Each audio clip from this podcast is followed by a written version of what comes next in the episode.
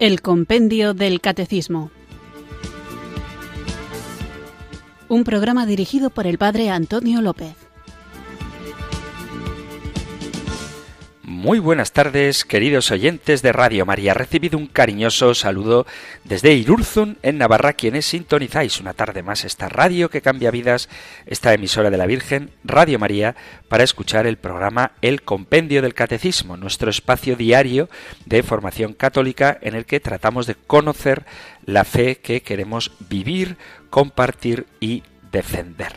Vamos avanzando despacito, pero con paso firme, en la comprensión, el conocimiento de todo lo que el compendio del catecismo nos quiere enseñar y hoy comenzamos ya la tercera parte del compendio del catecismo. En la primera parte veíamos qué es aquello que creemos y hacíamos una reflexión muy paso a paso sobre los distintos artículos del credo y temas relacionados con ellos. Hablábamos de la fe en Dios Padre, de la fe en Jesucristo, Dios Hijo, de la fe en la tercera persona de la Santísima Trinidad, en el Espíritu Santo y en definitiva íbamos viendo lo que la oración del credo, lo que el contenido de nuestra fe nos dice.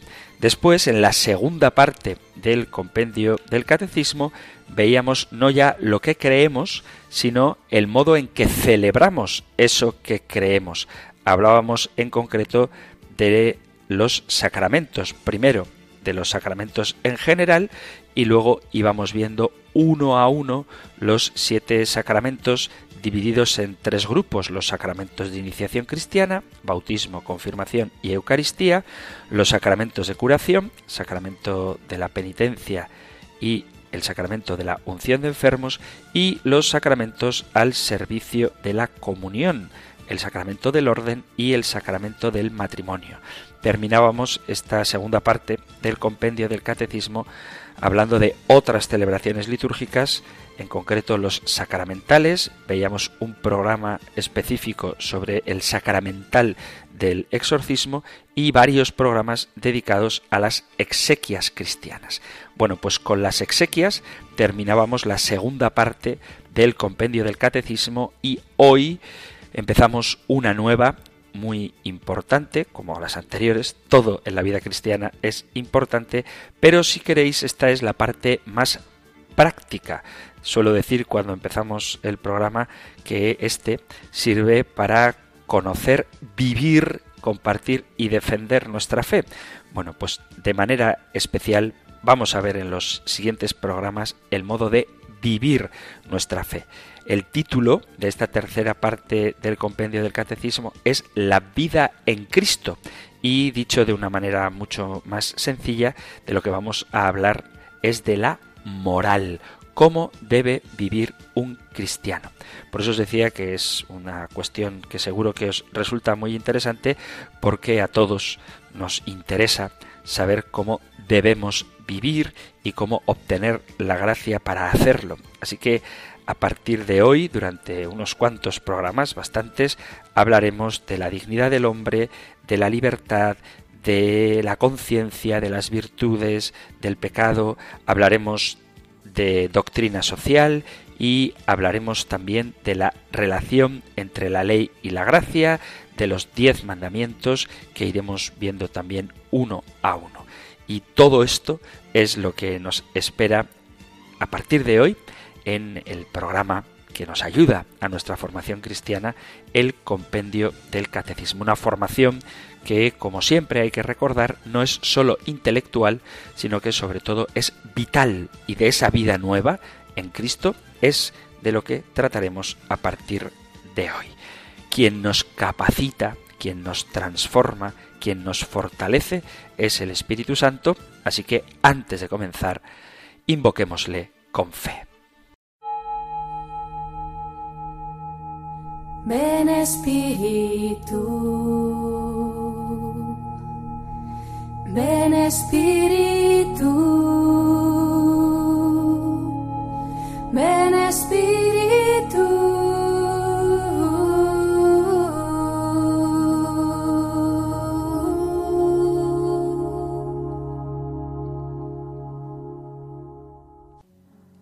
Jesús mío, ayúdame a esparcir tu fragancia donde quiera que vaya. Inunda mi alma con tu espíritu y tu vida. Penetra todo mi ser y toma de él posesión, de tal manera que mi vida no sea en adelante sino una irradiación de la tuya. Quédate en mi corazón, en una unión tan íntima que las almas que tengan contacto con la mía puedan sentir en mí tu presencia y que al mirarme olvide que yo existo y no piensen sino en ti. Quédate conmigo. Así podré convertirme en luz para los otros. Esa luz, oh Jesús, vendrá toda de ti. Ni uno solo de sus rayos será mío. Te serviré apenas de instrumento para que tú ilumines a las almas a través de mí. Déjame alabarte en la forma que te es más agradable, llevando mi lámpara encendida para disipar las sombras en el camino de otras almas. Déjame predicar tu nombre sin palabras, con mi ejemplo, con mi fuerza de atracción, con la sobrenatural influencia de mis obras, con la fuerza evidente del amor que mi corazón siente por ti.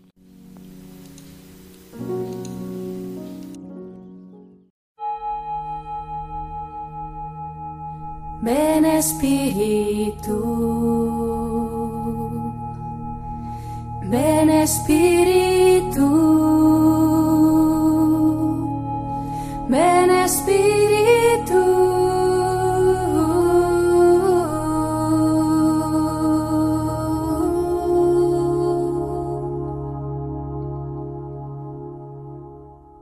Como os decía, hoy comenzamos una nueva parte, la tercera del compendio del catecismo, cuyo título general es La vida en Cristo. Y la primera sección de esta tercera parte del compendio del catecismo se titula La vocación del hombre, la vida en el espíritu. Hablaremos, como os decía, de la moral y me gustaría que nos tomáramos en serio el fundamento de la moral cristiana. ¿Por qué digo lo de tomarnos en serio el fundamento de la moral cristiana? Porque muchas veces, esto lo he notado en el diálogo con la gente que el Señor ha puesto en mi camino y con los que tengo el gusto de conversar, cuando se tratan temas de moral, hay quienes quieren que les digas si una cosa se puede o no se puede hacer y si una cosa se considera buena o mala, si tal o cual cosa es pecado o no. Y por supuesto que es claro para la doctrina de la Iglesia qué cosas son pecado, cuáles cosas no, pero también es verdad que hay circunstancias, hay situaciones donde el discernimiento sobre el valor moral de los actos no resulta tan sencillo y para poder hacer una adecuada valoración moral de ciertos actos, es necesario tener un fundamento antropológico, es decir, un fundamento de qué es el hombre, de cuál es el plan de Dios para el hombre, de la dignidad del hombre, de la necesidad de la gracia, etc. Quiero decir que no vamos a limitarnos únicamente a pensar si tal cosa es pecado o no, sino que tenemos que ver cuál es el fundamento de todo aquello que en moral se enseña. Y esto va a exigir un pequeño esfuerzo, si queréis, de índole filosófico, para poder comprender el porqué de que la Iglesia acepte ciertos actos y otros no como moralmente válidos. Por eso os pido que nos tomemos en serio nuestra formación moral para que podamos fundamentar las explicaciones que muchas veces se nos va a exigir por parte del mundo o que incluso nosotros mismos vamos a pedirnos a la hora de comportarnos de una determinada manera. Dicho esto, vamos allá con la primera pregunta de esta tercera parte del compendio del catecismo que encontráis en el Catecismo Mayor en los puntos 1691 al 1698. Nosotros escuchamos la pregunta 357 del compendio del Catecismo. Número 357. ¿De qué modo la vida moral cristiana está vinculada a la fe y a los sacramentos? Lo que se profesa en el símbolo de la fe, los sacramentos lo comunican. En efecto, con ellos los fieles reciben la gracia de Cristo y los dones del Espíritu Santo, que les hacen capaces de vivir la vida nueva de hijos de Dios en Cristo, que es acogido con fe. Cristiano, reconoce tu dignidad. Cita de San León Magno.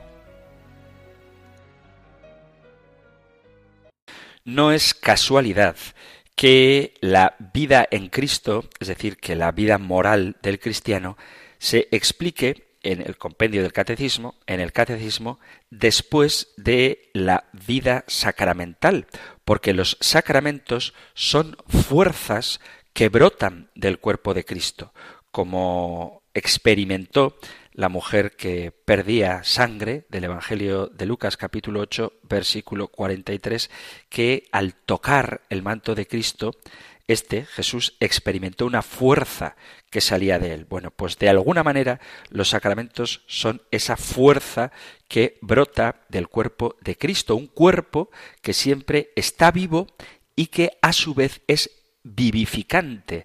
Por la fuerza del Espíritu Santo, el Señor actúa en su Iglesia y en cada uno de sus miembros de una forma personal. Hay que recordar que los sacramentos, esto lo he dicho varias veces y creo que es importante, no son sólo para celebrarlos, sino que son fundamentalmente para vivirlos. Los sacramentos son de la Iglesia, existen por ella, porque es el medio por el cual Cristo actúa y la Iglesia misma es como un sacramento de la acción de Cristo, de la salvación, y los sacramentos existen para la Iglesia porque estos constituyen y edifican la Iglesia. Y hay que tener en cuenta que los sacramentos que son para ser vividos tienen como finalidad la santificación de los hombres, no sólo la edificación de la Iglesia, sino la santificación de los miembros de la Iglesia. Por lo tanto, los sacramentos, ya lo vimos, requieren que el hombre se acerque con fe, aunque los sacramentos no dependen de la fe. Acordaos que actúan ex opere operato. Mi fe no hace el sacramento, sino que la fe de la Iglesia en esa acción que es divino y humana a la vez, los sacramentos actúan. Pero yo como fiel soy invitado a unirme a aquello que estoy celebrando, de tal forma que entendemos que cuanto celebro es para vivirlo. La eficacia de los sacramentos, ya lo dije, actúa por sí misma, pero para que den fruto en nosotros hay que tener las debidas disposiciones por parte de quien lo recibe. Es Cristo mismo quien actúa en los sacramentos por medio de su Iglesia y de sus ministros. Pero para que esos sacramentos den fruto en nosotros, dependerá de la disposición con la que nosotros recibimos el sacramento. De tal forma que no tiene ningún sentido pretender tener una fe, incluso celebrada, que no es después vivida. Para los creyentes, los sacramentos son necesarios para la salvación. La vida cristiana en sí misma es una vida sacramental. Nadie puede decir que es creyente pero no practicante, porque estaría incurriendo en una contradicción. Y cuando hablo de practicante, no me refiero únicamente a que practiques la celebración de los sacramentos, sino que practiques los sacramentos viviéndolos. En los sacramentos nos encontramos con aquel en quien creemos y buscamos como busca la cierva corrientes de agua, con la actitud de quien busca el rostro del Señor. En los sacramentos es Dios Padre, es sobre todo Jesucristo y de manera muy especial el Espíritu Santo quien nos va modelando a la imagen del mismo Dios, va cincelando en nuestra alma esa imagen divina con la que fuimos creados. Por lo tanto, el fruto de la vida sacramental consiste en que somos adoptados por parte de Dios y nos convertimos de meras criaturas en hijos suyos que nos vamos haciendo cada vez más semejantes a Él. Los sacramentos, como ya vimos también, corresponden a todas las etapas y a todos los momentos importantes de la vida, de tal forma que dan nacimiento, crecimiento, sanación y nos envían a una misión. Por lo tanto, el creyente, el seguidor de Jesucristo, es siempre practicante y cada vez más practicante y semejante a Dios que va modelándonos como un divino artista a su propia imagen, de tal forma que la vida sacramental es para ser vivida y de aquí es de donde brota la moral cristiana. Por eso, a modo de introducción en lo que sería la teología moral, vamos a ver qué es esto de la moral, cuáles son sus características y cuál es el fin del estudio, el objeto de estudio de la teología moral. Toda teología es un estudio de Dios y de sus obras bajo la luz sobrenatural de la fe y contempla a Dios y todo cuanto ha sido creado por él. Dios es considerado en la teología en sí mismo, también las criaturas son consideradas en cuanto están relacionadas con su Creador y tienen en él su principio y su fin. Y por lo tanto, es lógico que una parte de la teología se ocupe de la conducta del hombre que es ciertamente pecador, pero ha sido redimido y que debe volver su corazón hacia su Creador y Redentor. Entonces llamamos teología moral a esa parte de la ciencia teológica que estudia quién es y cómo debe obrar el hombre para encaminarse hacia su fin último, que es la bienaventuranza eterna, de tal manera que ya en este mundo se comporte como hijo de Dios.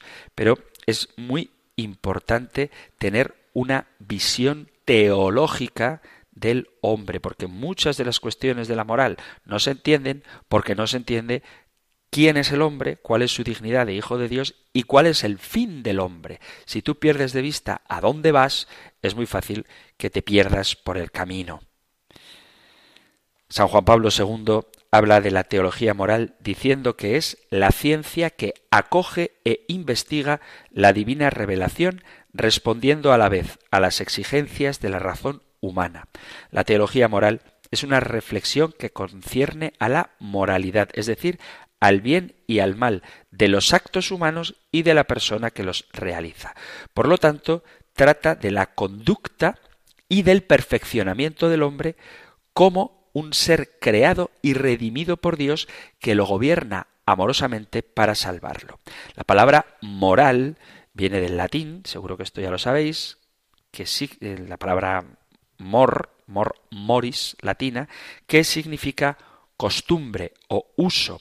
Pero la moral no se limita al estudio de las costumbres, sino que enseña cómo hay que vivir para que la conducta humana sea expresión de la dignidad del ser y del destino que Dios ha puesto para todos los hombres. Por eso se dice que juzga y dirige la vida humana y que es normativa. El objeto de la teología moral es, por lo tanto, el estudio de la conducta, el modo en que el hombre opera, los actos que conducen o apartan al hombre de su último fin, que es la unión con Dios, e implica una adecuada vida moral, una divinización ya en este mundo del hombre. El comportamiento humano es un campo de investigación en la teología que comparte con otras ciencias, por ejemplo, con la ética, el derecho, la historia, la psicología, etc. Pero la moral se distingue de la ética porque la moral cuenta con la luz de la fe y dista o se distingue de las otras ciencias humanas porque el objeto el objeto de la moral es distinto y su método es diverso. Es propio de la moral, y esto hay que no olvidarlo para comprender la valoración moral, la redundancia, de los actos humanos, es propio de la moral considerar los actos humanos a través de su interioridad dinámica, reflexionando sobre ellos a la luz de la revelación. Por eso, cuando se trata de explicar la moral cristiana sin tener en absoluto ni la más remota idea, o al menos una idea superficial, de qué es el hombre y cuál es su destino último, resultará muy difícil comprenderla. Las ciencias también se fijan en lo que el hombre hace desde fuera y observan lo que es propio de cada ámbito, el ámbito jurídico, sociológico, psicológico. Pero estas ciencias no son suficientes para conocer plenamente al hombre ni para dar respuesta a sus interrogantes fundamentales. Tampoco bastan para guiar adecuadamente nuestra conducta. Por eso la moral se diferencia, lo decía antes, porque se fija en la dimensión dinámica interior del hombre. Es decir, el derecho se fija en la conducta del hombre, pero lo aplica según la ley. La interioridad del hombre no tiene mucho que ver. Lo mismo con la psicología. Uno, un psicólogo, trata de explicar la conducta del hombre desde un punto de vista psicológico, pero la dimensión espiritual de éste no es considerada. De hecho, ojalá hubiera más psicólogos cristianos, psicólogos con fe, que además de las cuestiones propias de su formación como psicólogos o como psiquiatras, considerasen también las dimensiones espirituales del ser humano que tanto afectan a la psique y por supuesto a la conducta.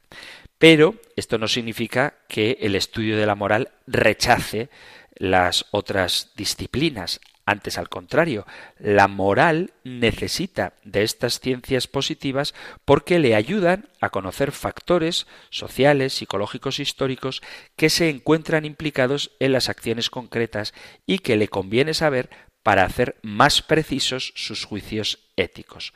De tal forma que estas ciencias, estas disciplinas, proporcionan datos importantes para la teología moral. Pero una cosa es que te dé datos interesantes y otra cosa es que esos datos interesantes se utilicen como criterio de discernimiento.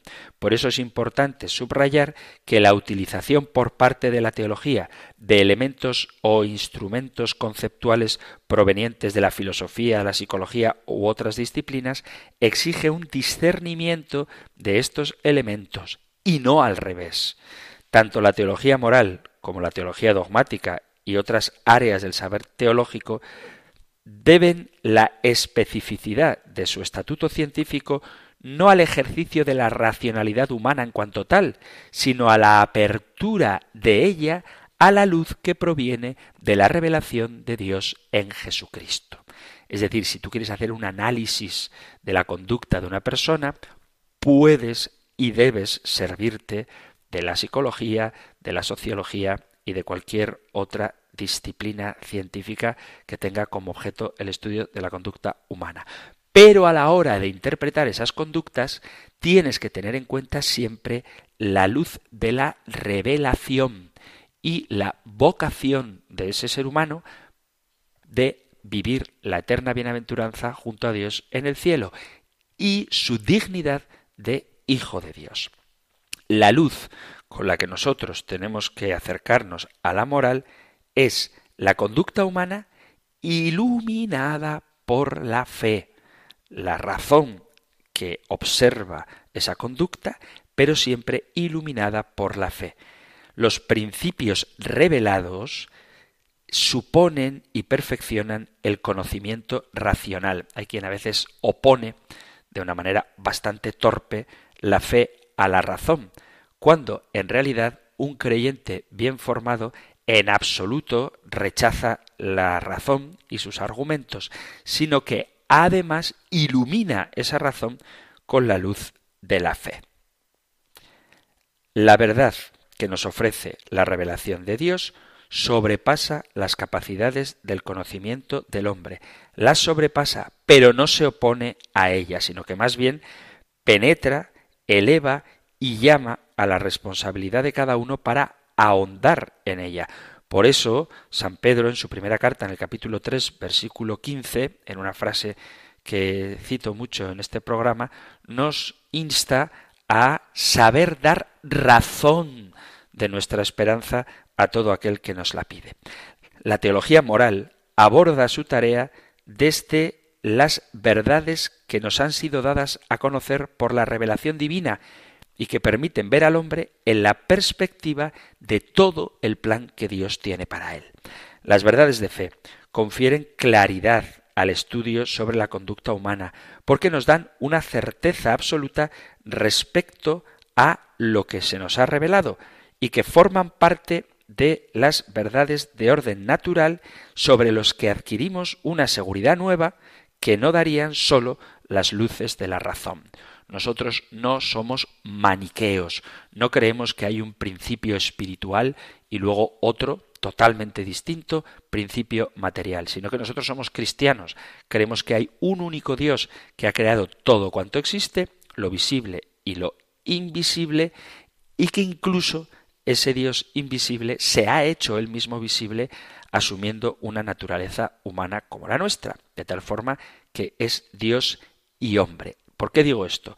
Porque todo lo humano y lo espiritual está vinculado y un conocimiento completo de la realidad de lo que es el hombre implica una apertura a la revelación. Es decir, que quien pretenda hacer un estudio sobre la conducta humana o sobre la dignidad de la persona, prescindiendo de su dimensión espiritual, se estará quedando peor que cojo, porque estará quitando lo que es más propio del ser humano, que es su dignidad como hijo de Dios o, si queréis, su dimensión espiritual. Por lo tanto, la conducta moral ha de ser estudiada siempre a la luz de la fe, sin prescindir del dato revelado, teniendo en cuenta cuál es el origen, cuál es la dignidad y cuál es el fin del hombre. El origen del hombre es Dios que nos ha creado, la dignidad es que nos ha creado a su imagen y semejanza y la finalidad es participar de la vida divina en el cielo, pero eso se empieza a vivir ya en la tierra con una forma de vida, con una conducta que es distinta de quienes no han aceptado esta revelación. Vamos a hacer una breve pausa musical y continuamos tratando de poner las bases del estudio de la moral cristiana, es decir, de la vida en Cristo.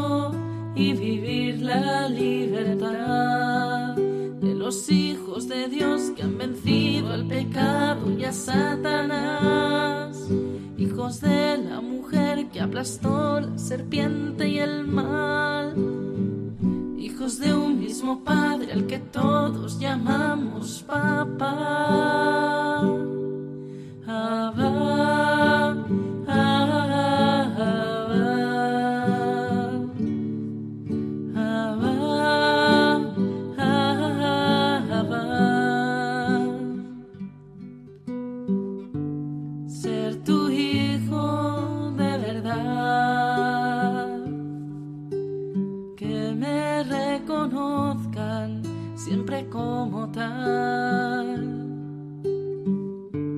Ser tu hijo y vivir la libertad. Hijo de la mujer revestida de sol que vencerá. Coronada de estrellas, la luna en sus pies como pedestal Mujer que dio a luz al Cordero de Dios, víctima pascual. Ser tu hijo de verdad.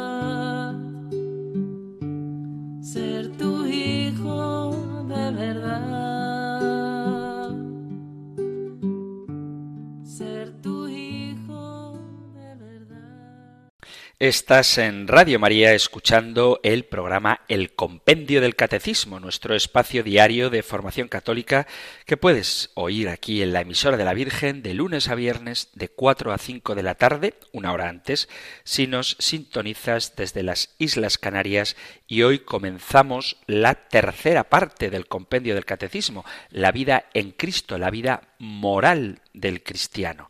Estamos con la pregunta 357 que plantea cómo la vida moral cristiana está vinculada a la fe y a los sacramentos. Y esto es algo que tenemos que tener muy claro, que hay una unidad entre la dogmática, entre aquello que creemos, y la moral, aquello que vivimos. Por eso siempre empiezo el programa diciendo que es un programa que queremos que sirva para conocer la fe, es decir, el dogma, conocer la fe, que queremos vivir, porque la fe no es sólo para tenerla en la cabeza, ni siquiera solo en la cabeza y en el corazón, sino para tenerla en la cabeza, en el corazón, en las manos, en los pies, en los ojos, en la boca y en todo lo que nosotros realizamos, todo lo que hacemos, el modo en el que nos comportamos. Por lo tanto, la moral cristiana forma parte de la doctrina de la salvación y no se puede separar de la entera revelación divina. Esto que puede parecer una obviedad, me doy cuenta de que en nuestros tiempos no lo es, porque hay algunos iba a decir muchos, pero tampoco me atrevo a decir que sean muchos, pero bueno, hay algunos cristianos que se definen como tales, incluso como cristianos católicos, pero que defienden en cuestiones de moral cosas diversas a lo que la Iglesia enseña. Por ejemplo, existe un movimiento que se llama cristiano de mujeres por el derecho a decidir, que son mujeres que se llaman cristianas, supongo que también habrá varones por el derecho a decidir que luchan por el derecho a decidir si acabar con la vida de un no nacido, con la vida de un niño, de un bebé, de un hijo en el vientre de su madre. Y esto es una incongruencia. Es como decir que tú crees que eres católico, pero no aceptas la divinidad de Jesucristo o que no aceptas la presencia real de Cristo en la Eucaristía o la autoridad del Santo Padre. Si hay algún elemento esencial de la vida cristiana que tú no aceptas, en ese sentido no puedes decir que eres cristiano. Bueno, pues esto que parece bastante evidente desde el punto de vista dogmático, debería ser igualmente evidente con respecto a la moral, porque no se puede separar la revelación divina de la moral. Lo más importante que la moral cristiana enseña al hombre es la plenitud de la verdad sobre sí mismo y sobre su destino, fundándose en el modo en que es amado por Dios y ayudado por su gracia. Y de ahí arranca toda la luz que la revelación proporciona sobre la conducta del hombre. La división de la teología en partes, que es necesaria para hacer un estudio sistemático de las verdades de nuestra fe, no puede significar desmembrar las diversas ciencias cristianas o teológicas. El dogma y la moral son indisociables como lo es la fe y la vida. Forman parte de una sola ciencia teológica que es ciertamente especulativa, se hace reflexión teológica sobre las verdades reveladas, pero es necesariamente también práctica. Todo aquello que reflexionamos no es simplemente porque nos guste hacer especulaciones, sino porque queremos vivirlo.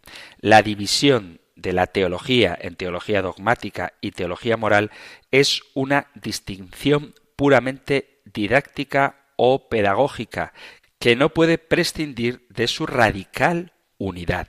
En concreto, la distribución del estudio de las verdades de fe y de los principios y normas de vivir se dan a partir del siglo XVII y se hizo por motivos pastorales, la conveniencia de atender a la formación de los confesores mediante una cuidada y necesaria casuística. Sin embargo, con el tiempo, esta división se transformó en una separación a veces exagerada y de ahí nacieron varios inconvenientes, sobre todo el empobrecimiento de los fundamentos y de la dinámica propia de la moral cristiana. Por eso, más que ir a casos concretos, más que incurrir en casuística, cosa que ocurre muchas veces cuando se debate sobre cuestiones polémicas referidas a la moral, pues por ejemplo el tema del aborto, ya que lo mencionaba antes, cuando se habla del aborto, las personas que están a favor de este argumentan no con principios, sino con situaciones muchas veces complejísimas que pasa si una niña ha sido violada por una persona enferma y encima el feto viene con deformación y es extrauterino y además su situación familiar y social van a hacer que esa persona no pueda en ningún caso cuidar al niño que probablemente nazca y a las pocas horas muera porque está con dificultades desde su nacimiento te ponen una serie de situaciones totalmente dramáticas y complejísimas para argumentar en favor del aborto, cuando de lo que tenemos que hablar es de los principios de defensa de la vida y de cuál es el sentido que tiene la dignidad humana y cómo ésta no depende de las circunstancias, sino que es inherente, es ontológica al propio ser humano. Por lo tanto, la casuística es importante para saber aplicar las normas morales a cada caso concreto, sobre todo cuando alguien se acerca al sacramento de la penitencia o a pedir un consejo espiritual, pero no podemos reducir la moral meramente a casuística, porque entonces no habría principios universalmente válidos. Cuando toda la revelación es universalmente válida y todo lo que ésta nos dice a propósito de la dignidad del hombre, de cuál es su fin último y del modo en que debe comportarse, es válido para todos, porque somos todos creados por Dios y todos con el mismo fin, con la misma aspiración, con la misma meta, que es la bienaventuranza eterna. Por eso se pide un especial cuidado en perfeccionar la teología moral que ha de exponerse de una forma científica, rigurosa y nutrida de la Sagrada Escritura para mostrar la excelencia de la vocación de los fieles en Cristo y su obligación de producir frutos en la caridad para la vida del mundo, conservando los logros, el valor que pueden tener los manuales para confesores, estos de casuística, hay que reforzar el fundamento del por qué una cosa es buena o mala, en la necesaria unidad con los dogmas de nuestra fe. Además, la moral es una guía a la santidad y que por lo tanto está vinculada con lo que veremos en la cuarta parte del compendio del catecismo, aún queda para llegar, que es la vida de oración. Aunque la teología trata de muchas materias diversas y variadas, su objeto es uno, pero no simple.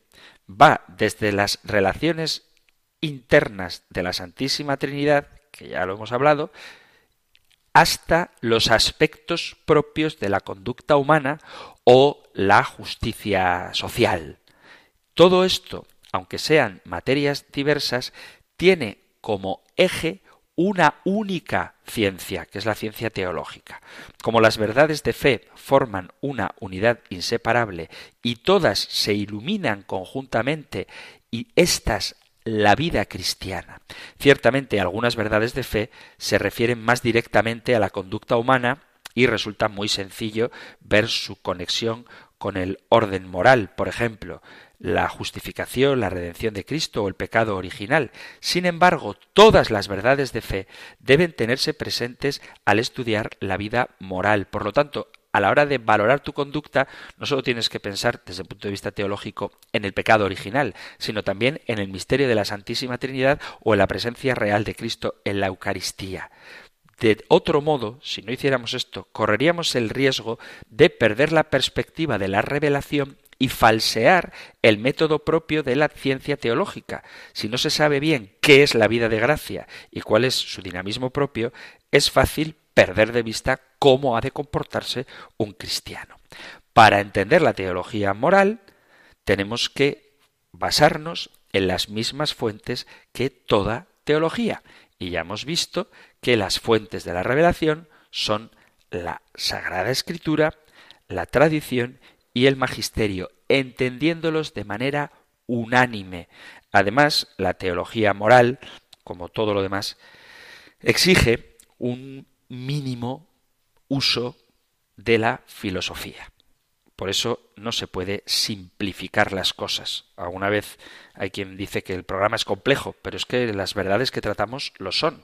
En alguna ocasión algún oyente ha compartido mensajes, más de una vez, diciendo que la teología lo que hace es enredar las cosas porque el Evangelio es mucho más sencillo y la Iglesia y los teólogos lo que hacen es volver complejo algo que tendría que ser simple de vivir. Bueno, esto es una visión un poquito simplista, porque no puede haber teología, o sea, no puede haber una inteligencia, una inteligencia de la fe, si no hay una metafísica o una filosofía del ser que esté implícita en el dogma de la creación. La fe no destruye, sino que supone y perfecciona la razón. La teología moral tiene su base en un correcto uso de la razón, que es un presupuesto para la inteligencia de la fe sobre las verdades morales. Así, por ejemplo, considerando que la libertad es autodominio, entenderemos mejor que la libertad de los hijos de Dios consista en usar ese autodominio para dejarse conducir por el Espíritu Santo. Dice San Pablo en la carta a los Romanos en el capítulo 8, versículo 14, los que son movidos por el Espíritu de Dios, estos son hijos de Dios. Por eso, es que complicáis las cosas. Bueno, vamos a ver, no es complicado. Si yo te digo que ser cristiano es vivir la libertad, tendremos que definir qué es libertad, porque yo, para vivir la libertad, puedo negarme a mí mismo y controlar, dominar mis instintos de manera que los ponga al servicio de mi fin último, que es la salvación, o otra persona puede utilizar también la palabra libertad para dejarse llevar por sus instintos y hacer lo que le dé la gana. Entonces, no es que sea complejo, es que hay que definir qué entendemos por libertad, solo por poner un ejemplo. Y esto implica un esfuerzo intelectual, filosófico, metafísico, para acotar los términos y saber de qué hablamos cuando estamos mencionando la libertad. Teniendo esto claro, podemos llegar a hacer un uso correcto de las ciencias humanas, integrando los datos que proporcionan a una adecuada perspectiva ética. Los conocimientos científicos son ambivalentes, pueden usarse para el bien o pueden usarse para el mal. Por eso, cuando la ciencia se separa de la moral, el hombre corre graves riesgos. La teología y la ética hacen posible que las ciencias humanas se pongan verdaderamente al servicio del hombre, de su perfección y de su salvación eterna, que esto es algo que no debemos olvidar, que el fin de la moral, como el fin de la revelación, es la participación en la vida divina, ir al cielo, la salvación eterna. Hoy se tiende a sobrevalorar el papel de las ciencias como la psicología o la sociología y a veces se constituyen estas en fuentes de moral. Y eso es un vicio teológico, es un falseamiento de la moral cristiana porque pierde su credibilidad porque se le fuerza a traspasar el campo específico de su propio objeto, que es el bien integral del hombre, el fin último, la salvación. En la Sagrada Escritura se encuentran formuladas las principales verdades de la moral cristiana según el estilo propio de los libros sagrados, no como un tratado sistemático, sino como una enseñanza más o menos amplia, con dichos concisos y muchas veces tajantes, con exhortaciones, ejemplos, comparaciones, etc. El centro y cumbre de la revelación y por lo tanto de la moral cristiana es la vida y las enseñanzas de nuestro Señor Jesucristo. Uno de los bienes de la encarnación ha sido que Él nos ha ofrecido el modelo de vida más perfecto. La Sagrada Escritura, por lo tanto, no se limita a darnos un criterio genérico sobre el modo de imitar a Cristo, sino que la palabra de Dios contiene normas morales concretas, específicas e inmutables que son válidas para todos los tiempos, pero sobre todo contiene la entera verdad sobre quién es el hombre y cuál ha de ser su conducta, sobre su destino eterno y las virtudes que debe practicar para alcanzarlo. La existencia en la Sagrada Escritura de normas morales concretas y siempre válidas se ha puesto muchas veces en duda. No, es que eso lo escribió Jesús hace dos mil años. Bueno, lo escribió Jesús. Lo dijo Jesús hace dos mil años y lo escribieron sus apóstoles hace mucho tiempo. Hoy en día las cosas cambiarían y esto sucedió incluso a nivel global dentro de la Iglesia cuando el Papa Pablo VI publicó la encíclica Humane Vitae, donde expone la doctrina de la Iglesia sobre la contracepción, y en ese momento se produjo una reacción de crítica o de rechazo de esa doctrina por parte de algún grupo amplio de teólogos moralistas, pero el contenido moral de la Sagrada Escritura exige ser interpretado siempre en unidad con la tradición y bajo la guía del magisterio que proporciona un, cuadro muy claro de lo que son sus directrices permanentes y lo que, en otros casos, constituyen indicaciones ligadas a un cierto contexto histórico. Entonces, hay cosas de las que enseña el Evangelio que todavía son válidas hoy en día y otras que no. Pues lo cierto es que sí, hay cuestiones que obedecen al contexto histórico, social y cultural de la época y hay otras que no. Ah, ¿y quién decide? Pues la Iglesia, la tradición, el magisterio, de tal forma que tenemos un modo de distinguir, de discernir cuáles cosas son válidas universalmente para todo el mundo y para todas las épocas y cuáles son propias de un contexto cultural concreto. Y esto es importante porque a veces en el diálogo con personas que no comparten la fe te vienen con argumentos del tipo, pues es que la Biblia dice que hay que apedrear a los adúlteros. ¿Ves? Y a eso no le hacéis caso. Y luego la Biblia prohíbe el divorcio y a eso sí le hacéis caso. Bueno, porque el recurso exclusivo a la escritura no propio de católicos es un defecto metodológico particularmente proclive a falsear la doctrina de Cristo en materia moral. Por eso es de capital importancia atenerse al principio de mirar el contexto y unidad de toda la escritura para recabar con exactitud el sentido de los textos sagrados, teniendo en cuenta también la tradición viva de toda la Iglesia y algo de lo que hemos hablado en este programa, la analogía de la fe. La tradición, que trae su origen de los apóstoles y es fruto de la constante y fiel transmisión de su enseñanza expresada en los libros sagrados, progresa con la asistencia del Espíritu Santo. Por virtud del Espíritu, la Iglesia al transmitir el depósito de la fe, no sólo lo conserva, sino que crece en la inteligencia de los hechos y las palabras transmitidos a través de su meditación, contemplación y puesta en práctica. Por eso mismo, la tradición se constituye y refleja principalmente por obra de los santos en quienes la Iglesia ha reconocido una plena fidelidad al Evangelio. Testimonio privilegiado de la tradición son los santos padres. Con base a la escritura y en la tradición y bajo la asistencia igualmente del Espíritu Santo, el magisterio dictamina sobre las verdades morales contenidas en la revelación cristiana, siendo la regla próxima y última para su interpretación. La norma próxima y obligatoria de la doctrina de la fe complete al magisterio jerárquico. Su autoridad comprende la doctrina que está implicada en la revelación.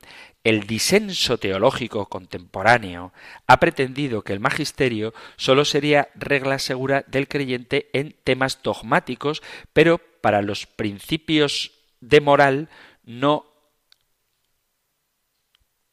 y para los principios abstractos o formales de la moral, pero no acerca de normas de conducta concreta que, según algunos, ni siquiera existirían. En este terreno, su función no sería propiamente doctrinal, sino simplemente pastoral. Sin embargo, la Iglesia ha afirmado siempre su competencia no sólo en cuestiones de fe, sino también en materia de costumbres y la ha ejercido a lo largo de los siglos para dar, ciertamente con criterios prudenciales y orientativos, enseñanzas a retener como definitivas y aceptar con la obediencia de la fe tanto sobre los principios morales como sobre las conductas concretas. Es incontrovertible que Jesucristo al comunicar a Pedro y a los apóstoles su autoridad divina y al enviarlos a enseñar a todas las gentes sus mandatos, los constituía en custodios e intérpretes auténticos de toda la ley moral, es decir, no sólo de la ley evangélica, sino también de la ley natural, que es asimismo expresión de la voluntad de Dios, cuyo cumplimiento es necesario para salvarse. En razón de esta asistencia divina, constituyen para el creyente una guía segura. Para el recto uso del magisterio en materia moral, ha de tenerse en cuenta que sus afirmaciones exigen la obediencia misma de la fe cuando se trata de enseñanzas infalibles, y son tales no sólo las que son definidas como verdades de fe, sino el íntegro contenido del magisterio ordinario y universal, porque también se anuncia infaliblemente la doctrina de Cristo cuando los obispos, aun diversos por el mundo, pero manteniendo el vínculo de comunión entre sí y con el sucesor de Pedro, exponen como definitiva una doctrina en materia de fe y costumbres. Es más, el magisterio ordinario universal puede ser considerado como la expresión habitual de la infalibilidad de la Iglesia. Vuelvo a repetir para que las sílabas queden matizadas. El magisterio ordinario universal puede ser considerado como la expresión habitual de la infalibilidad de la Iglesia. Es decir, que el modo habitual en que ejerce su carisma de verdad es el magisterio ordinario que pide de los creyentes una religiosa sumisión de la voluntad y de la inteligencia que especialmente hay que tener respecto al magisterio del romano pontífice y la obligación en conciencia de obedecer. Incluso, insisto, en el magisterio ordinario. Esto no excluye que excepcionalmente alguien experto en una materia encuentre dificultades para asentir enseñanzas no infalibles del magisterio. Y esto cuando sucede, hay que intentar resolverlo con espíritu de fe. Y si las dificultades persisten, no obstante, un esfuerzo honesto, leal, constituye un deber del teólogo hacer conocer a las autoridades magisteriales los problemas que suscita esa enseñanza, las justificaciones que se proponen sobre ella o también el modo en que han de presentarse. Pero hay que hacerlo siempre con espíritu evangélico, con el profundo deseo de resolver las dificultades y nunca con el deseo de romper con la autoridad de la Iglesia. Cuando esto se hace bien, se ayuda al progreso de la fe y a la aclaración de las cosas que generan conflicto. Pero cuando un teólogo disiente sobre lo que se enseña en el magisterio ordinario de la Iglesia en cuestiones que no son de fe y en vez de hablar con la autoridad y exponer sus razones, se dirige a los medios de comunicación, entonces no está haciendo las cosas bien, sino que está queriendo tener él la razón y no solucionar el problema, sino generar división. No es ejerciendo presión sobre la opinión pública cómo se contribuye a la clarificación de los problemas doctrinales ni cómo se sirve a la verdad. Puestas las bases del estudio de la moral cristiana, que es el origen del hombre, el origen en cuanto a su principio, el principio del hombre, su dignidad y su fin último, y cuáles son las fuentes de la revelación de la moral, que son las mismas que las doctrinales, es decir, la Sagrada Escritura, la tradición y el magisterio, hemos llegado al final del tiempo para nuestro programa de hoy y ya iremos viendo poco a poco cada una de estas cuestiones y también las formas concretas en las que debe conducirse, el modo en que debe comportarse un creyente en Jesucristo para tener una vida en Cristo.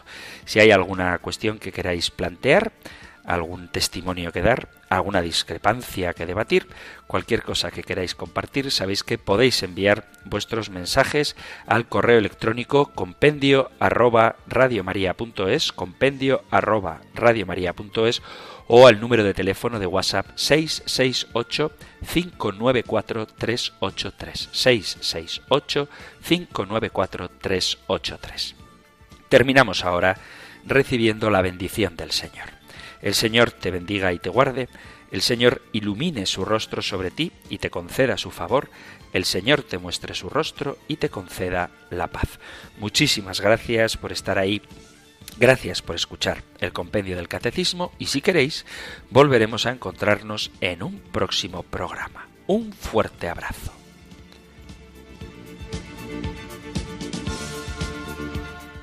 El compendio del catecismo un programa dirigido por el padre Antonio López.